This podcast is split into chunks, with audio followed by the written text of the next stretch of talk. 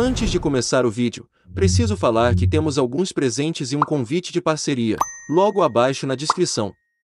Veja a descrição para a comissão de 40% para afiliados, e também os presentes gratuitos. E agora vamos para o vídeo. Resolução COFIN número 6482020 dispõe sobre a normatização, capacitação e atuação do enfermeiro na realização da punção intraóssea em adultos e crianças em situações de urgência e emergência pré- e intra-hospitalares. O Conselho Federal de Enfermagem COFEN, no uso das atribuições que lhe são conferidas pela Lei nº 5.905, de 12 de julho de 1973, e pelo Regimento Interno da Autarquia, aprovado pela Resolução COFEN número 421, de 15 de fevereiro de 2012, e considerando a Lei número 7498, de 25 de junho de 1986, e o Decreto número 94406, de 08 de junho de 1987, que regulamentam o exercício da enfermagem no país. Considerando os princípios fundamentais e as normativas no âmbito dos direitos, deveres, proibições e infrações e penalidades do Código de Ética dos Profissionais de Enfermagem, aprovado pela Resolução COFEN número 5642017 considerando os termos da Resolução COFEN 3582009, que dispõe sobre a sistematização da assistência de enfermagem e a implementação do processo de enfermagem em ambientes, públicos ou privados, em que ocorre o cuidado profissional de enfermagem. Considerando a Resolução COFEN 6332020, que dispõe sobre a atuação dos profissionais de enfermagem no atendimento pré-hospitalar, APH, móvel, terrestre e aquaviário, quer seja na assistência direta e na Central de Regulação das Urgências, CRU. Considerando os atuais guidelines de atendimento aos pacientes vítimas de trauma multissistêmico e em emergências clínicas, acerca da indicação do acesso intraósseo como opção segura e benéfica, e considerando a deliberação do plenário em sua 15ª reunião extraordinária, e tudo o que constam nos autos do processo administrativo COFEN número 06462020. Resolve. Artigo 1 No âmbito da equipe de enfermagem, é privativo do enfermeiro a realização da punção intraóssea, em situações de urgência e emergência, na impossibilidade de obtenção do acesso venoso periférico. Parágrafo único. Para realização da punção intraóssea, recomenda-se a utilização de dispositivos designados para esse fim e legalmente registrados na Agência Nacional de Vigilância Sanitária, Anvisa, não devendo ser utilizadas agulhas hipodérmicas, cateteres sobre agulha ou qualquer outro material não específico para esse procedimento.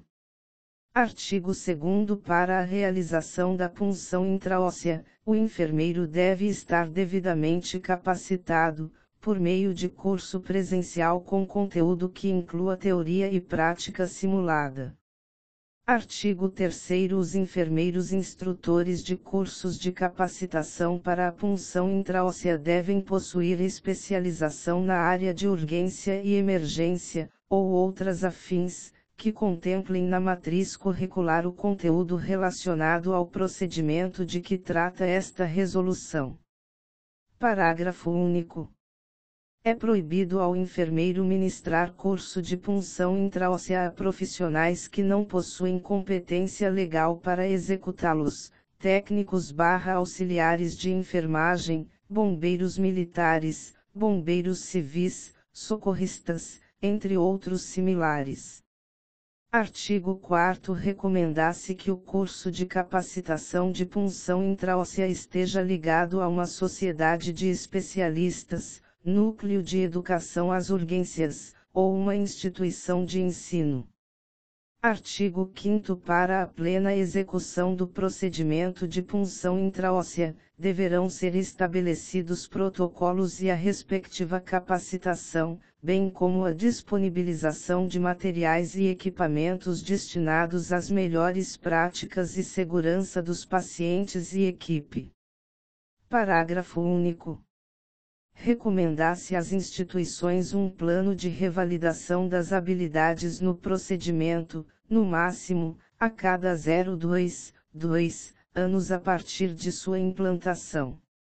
Artigo 6 A realização do procedimento de punção intraóssea deverá ser executada no contexto do processo de enfermagem. Anexo da Resolução COFIN número 64822020 Considerações técnicas e tipos de dispositivos para acesso vascular intraósseo. A obtenção do acesso venoso em pacientes gravemente traumatizados ou clinicamente instáveis é um procedimento indispensável para o restabelecimento da condição hemodinâmica, seja para a reposição volêmica com soluções isotônicas e hemoderivados, seja para a administração de drogas utilizadas na urgência e emergência. Desde 2005 a American Heart Association marca registrada preconiza o acesso intravenoso ou intraósseo, em detrimento à administração via tubo endotraqueal sobrescrito uma, para administração de drogas como a adrenalina, entre outras, mantendo a indicação até sua última atualização, em 2015. Em uma análise retrospectiva acerca da comparação entre acesso intravenoso versus intraósseo para o tempo da administração da primeira adrenalina no atendimento pré-hospitalar, concluiu-se que a via intraóssea foi mais rápida que a intravenosa, 5 minutos barra 8,8 min, p 0,001. Segundo o PHTLS marca registrada, em sua nona edição, o princípio para o acesso vascular intraósseo é estabelecer um local de acesso vascular para líquidos e medicamentos quando o tradicional acesso intravascular não é possível. A primeira opção para obtenção de um acesso venoso na emergência é pela punção de uma veia periférica em sítio anatômico de rápida e fácil localização e grande calibre, adequado à situação clínica do doente. O acesso intraósseo com equipamento especialmente desenvolvido para esse fim é factível em todas as faixas e grupos etários, podendo ser utilizado no hospital até que um acesso intravenoso seja obtido, devendo ser descontinuado quando não mais necessário. ATLS marca registrada décima ed.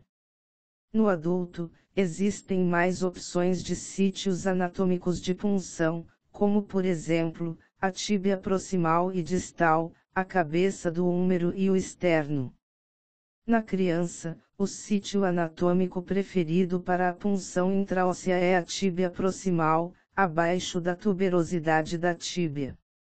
Outras localizações, como crista ilíaca 4 e fêmur distal 5 são descritos na literatura, contudo, os sítios anatômicos mais comumente utilizados são os descritos acima, cujos dispositivos e agulhas são específicos para cada local escolhido, e idade do paciente. As contraindicações para o acesso intraósseo são, infecção ou queimadura no local escolhido para punção, dificuldade em localizar o sítio de punção, fratura no osso escolhido, fratura no osso acima do osso escolhido, relativa, sinais de cirurgia no local da punção, anatomia óssea imperfeita e inabilidade do profissional 6. Os dispositivos para punção intraóssea podem ser manuais ou automáticos. Os dispositivos manuais têm sua utilização em crianças, pela maior facilidade de transpor o tecido ósseo, e os automáticos em crianças ou adultos. Os dispositivos manuais podem ser reprocessáveis ou de uso único. Os dispositivos automáticos podem ser por acionamento de mola interna, de acionamento por mecanismo rotacional, figura 04, ou por acionamento de mola interna de uso exclusivo no externo.